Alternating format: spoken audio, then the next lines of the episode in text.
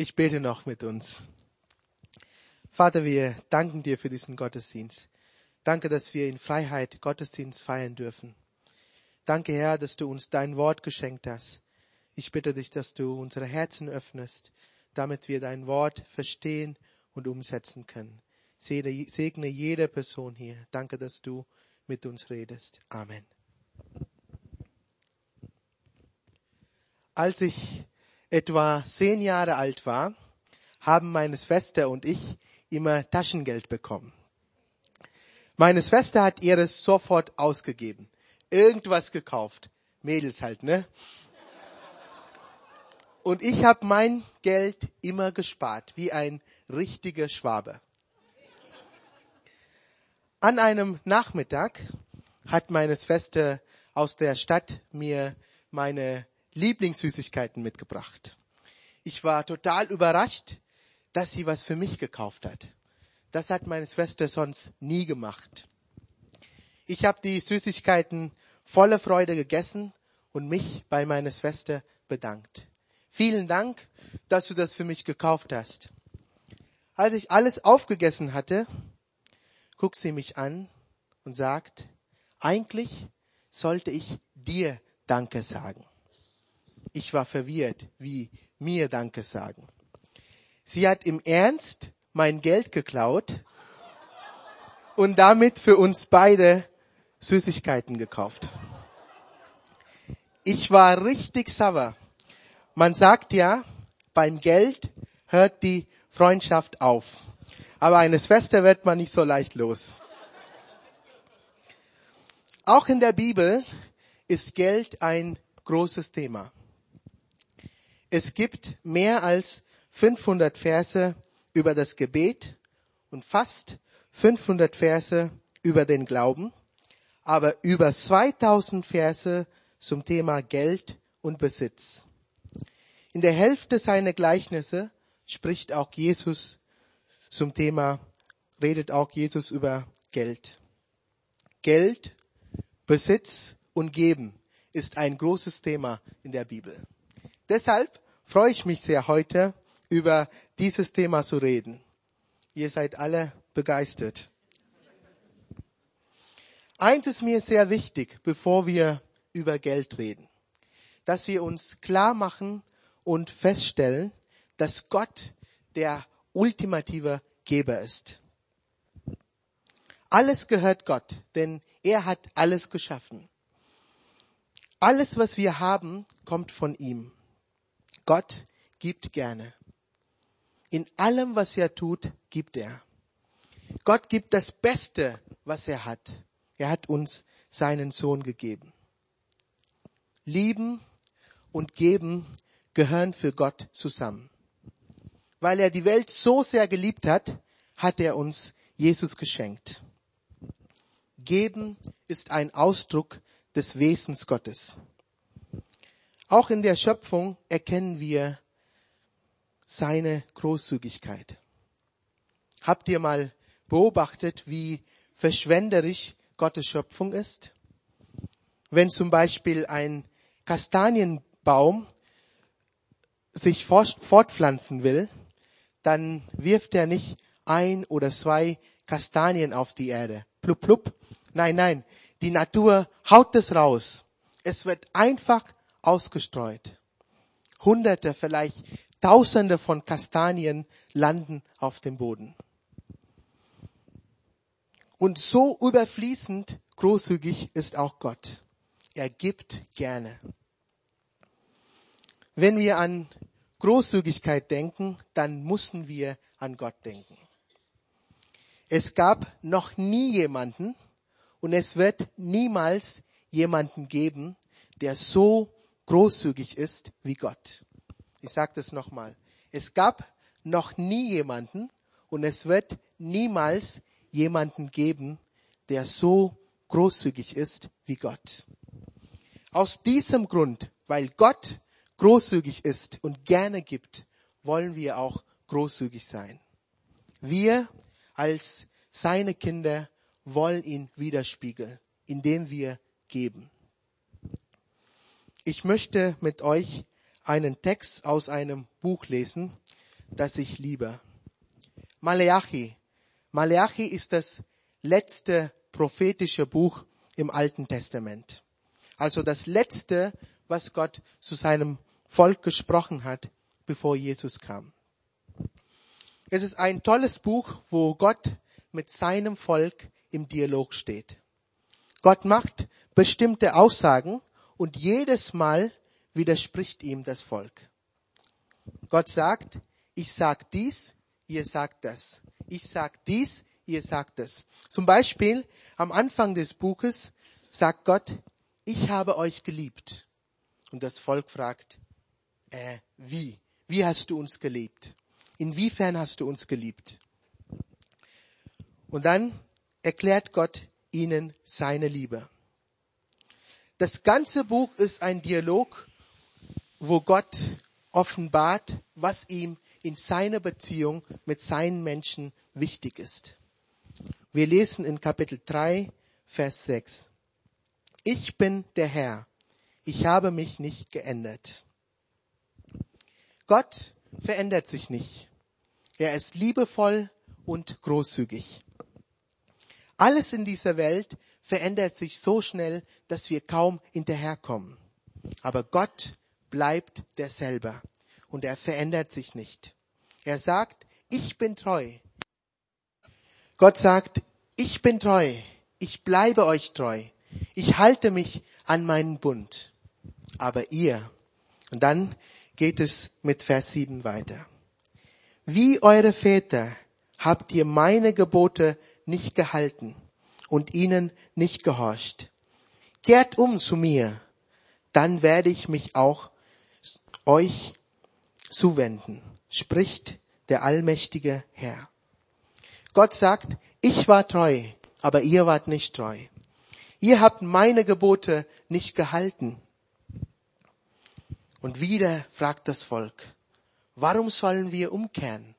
Was haben wir denn falsch gemacht? Darauf antwortet Gott und stellt eine Frage. Darf ein Mensch Gott berauben? Ihr beraubt mich. Und schon wieder fragt das Volk, worin haben wir dich berauben?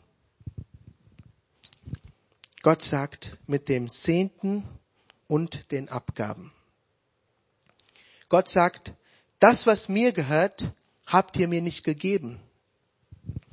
Schon tausend Jahre vorher hat Gott festgelegt, dass jeder, der zu seinem Volk gehört, ihm ein Zehntel seines Einkommens geben soll.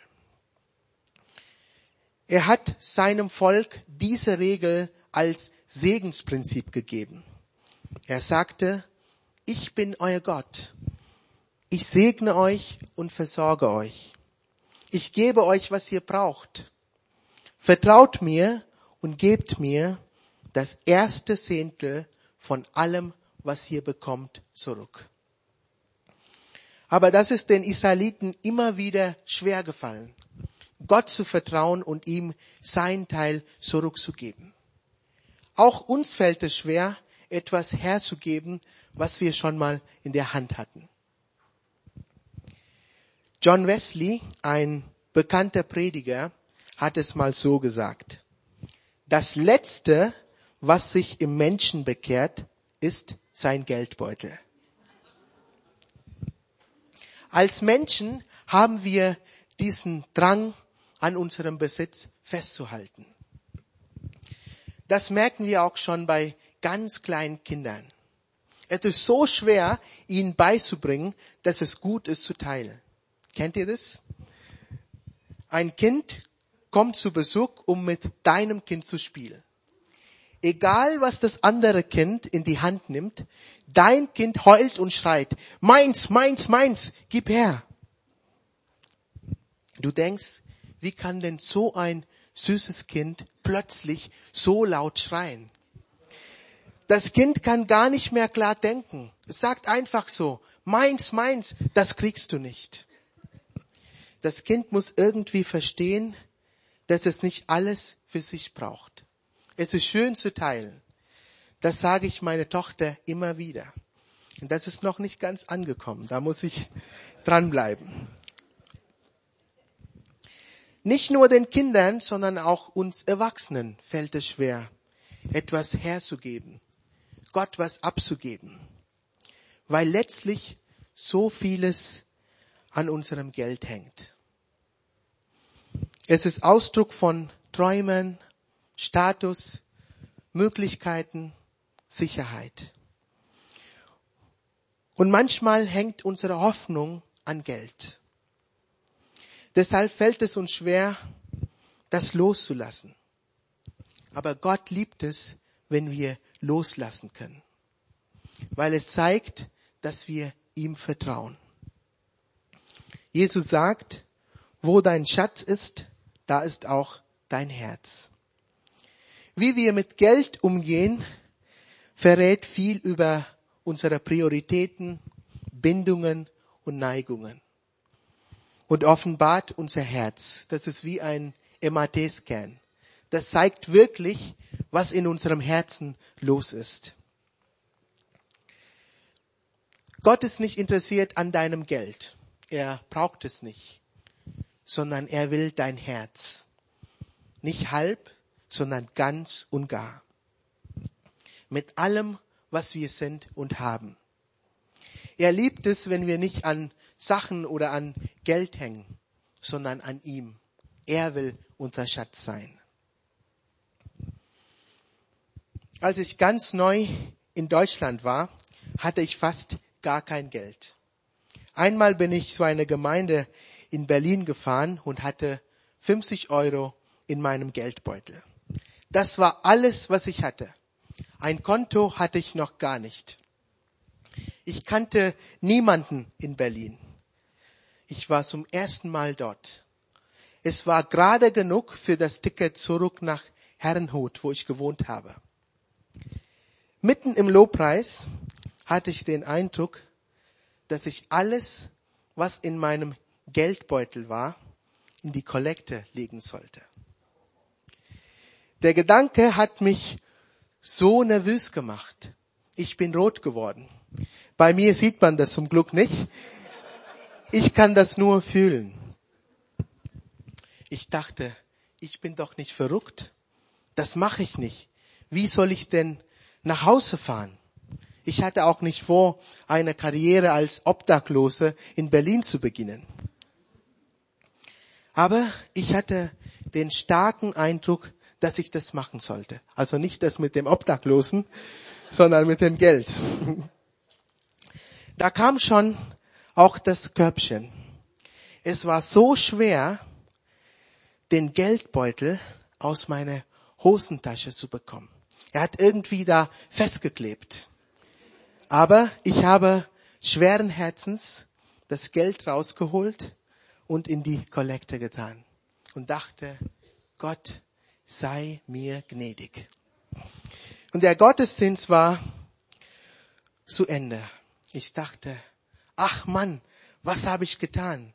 Wie soll ich jetzt nach Hause fahren? Es gab niemanden, der hätte mir helfen können. Aber direkt nach dem Gottesdienst kam der Pastor auf mich zu und meinte, ich habe dich im Gottesdienst gesehen.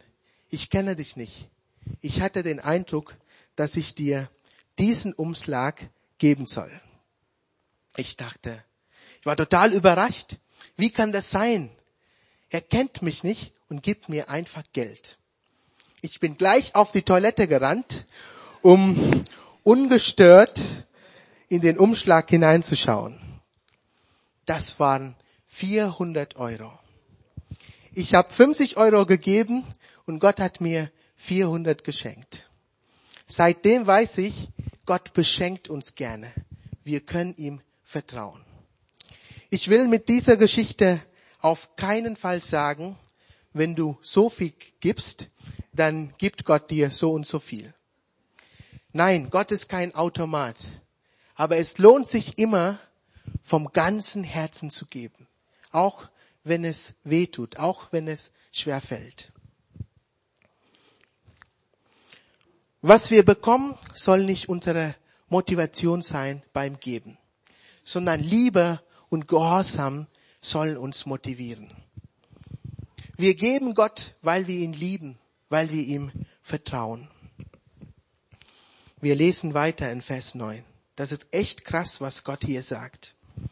Ihr seid verflucht, denn das ganze Volk hat mich beraubt.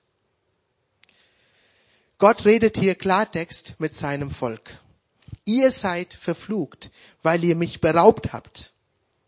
Rauben heißt eigentlich gewaltsam etwas wegzunehmen, was einem anderen gehört. Äh, wie kann man denn Gott berauben? Indem wir ihm nicht geben, was ihm gehört. Ein Zehntel von allen unseren Einkünften. Natürlich ist der Zehnte keine harte Pflicht, keine trockene religiöse Übung. Deshalb warnt uns Jesus in Matthäus 23, 23. Ihr sollt den Zehnten geben. Das ist ganz klar. Gewiss aber, ihr dürft, ihr dürft die viel wichtigeren Dinge darüber nicht vernachlässigen. Nämlich Gerechtigkeit, Barmherzigkeit und Glauben. Wahres Geben kommt aus dem Herzen, nicht aus einem gesetzlichen Denken. Wenn wir den Zehnten geben oder wenn wir Gott sogar mehr geben, dann ist es nicht weggegeben, sondern zurückgegeben. Wir geben Gott zurück, was bereits ihm gehört. Das heißt nicht, dass wir irgendwann, wenn wir am Ende des Monats was übrig haben, unseren Zehnten an Gott geben, sondern gleich am Anfang, wenn der Gehalt auf dem Konto gelandet ist. Es geht darum, dass wir zuallererst Gott geben und für den Rest ihm vertrauen. Gott hat auch nicht den Israeliten gesagt, schau es mal, ob das Mutterschaf genug neun Lämmer zur Welt bringt, dann gebt mir das Zehnte. Nein, gib mir das Erste und vertraut mir einfach. Genauso geben wir den ersten Teil unseres Geldes Gott, damit er es segnet. Eva und ich, wir lernen das. Uns fällt es nicht so leicht, als allererstes den Zehnten zu geben wie soll denn der Monat zu Ende gehen? Es gibt doch so viele Rechnungen zu bezahlen und viele Dinge, die wir brauchen. Was machen wir denn, wenn es nicht reicht? Es ist immer ein Glaubensschritt. Aber es kommt auf die Perspektive an. Es würde mir sehr schwer fallen, einem von euch 1000 Euro zu schenken. Es würde mir richtig wehtun. Aber wenn du mir gestern 10.000 geschenkt hast, dann wird es mir nicht schwer fallen, dir heute 1000 Euro zu geben. Gott ist auch hier so großzügig. Er verlangt nicht 90 oder 50 Prozent von dem, was er uns gegeben hat, sondern 10 Prozent. Er sagt in Vers 10, bringt den kompletten zehnten Teil eurer Ernte ins Vorratshaus, damit es in meinem Tempel genügend Nahrung gibt. Natürlich könnte Gott auch sein Haus selber füllen. Er braucht unser Geld nicht. Aber er möchte mit uns zusammenarbeiten. Er möchte sein Werk in dieser Welt mit uns zusammentun. Wie schön, da können wir uns richtig freuen. Das ist ein Vorrecht. Er möchte, dass wir uns beteiligen, dass wir beten, dass wir Zeugnis geben, aber auch ganz praktisch einen Teil unseres Einkommens zurückgeben, damit sein Reich, seine Gemeinde gebaut wird. In der Apostelgeschichte war das sogar noch viel krasser. Wir lesen Kapitel 2, Vers 44. Alle Gläubigen kamen regelmäßig zusammen und teilten alles miteinander, was sie besaßen. Sie verkauften ihren Besitz und teilten den Erlös mit allen, die bedürftig waren. Sie haben alles geteilt, was sie hatten. So konnte Gottes Reich gebaut werden. Das soll auch unsere Einstellung sein. Alles, was ich habe, mein Hab und Gut, soll dazu beitragen, damit Gottes Reich gebaut wird. Ich glaube, Gott möchte heute Morgen den Wunsch in unser Herz legen, großzügig zu sein. Geben bringt Segen. Geben bringt Segen. Gott fordert alle, die zu ihm gehören, heraus in Vers 10.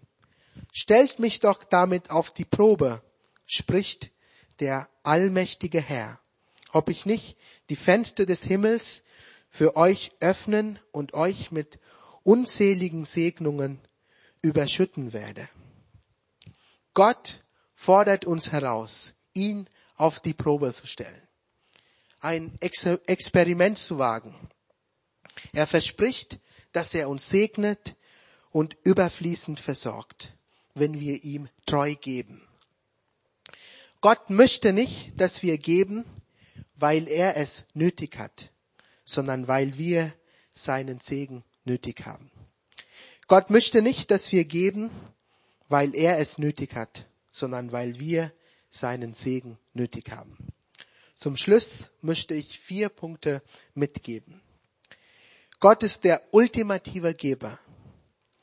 Wir geben Gott das zurück, was ihm bereits gehört. Gott braucht, Gott braucht dein Geld nicht. Er will dein Herz. Geben bringt Segen.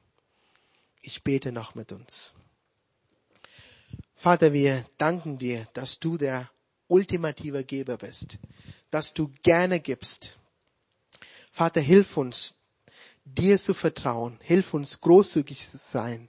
Wir wollen dich widerspiegeln, indem wir geben. Hilf uns, Herr, unser Herz zu prüfen.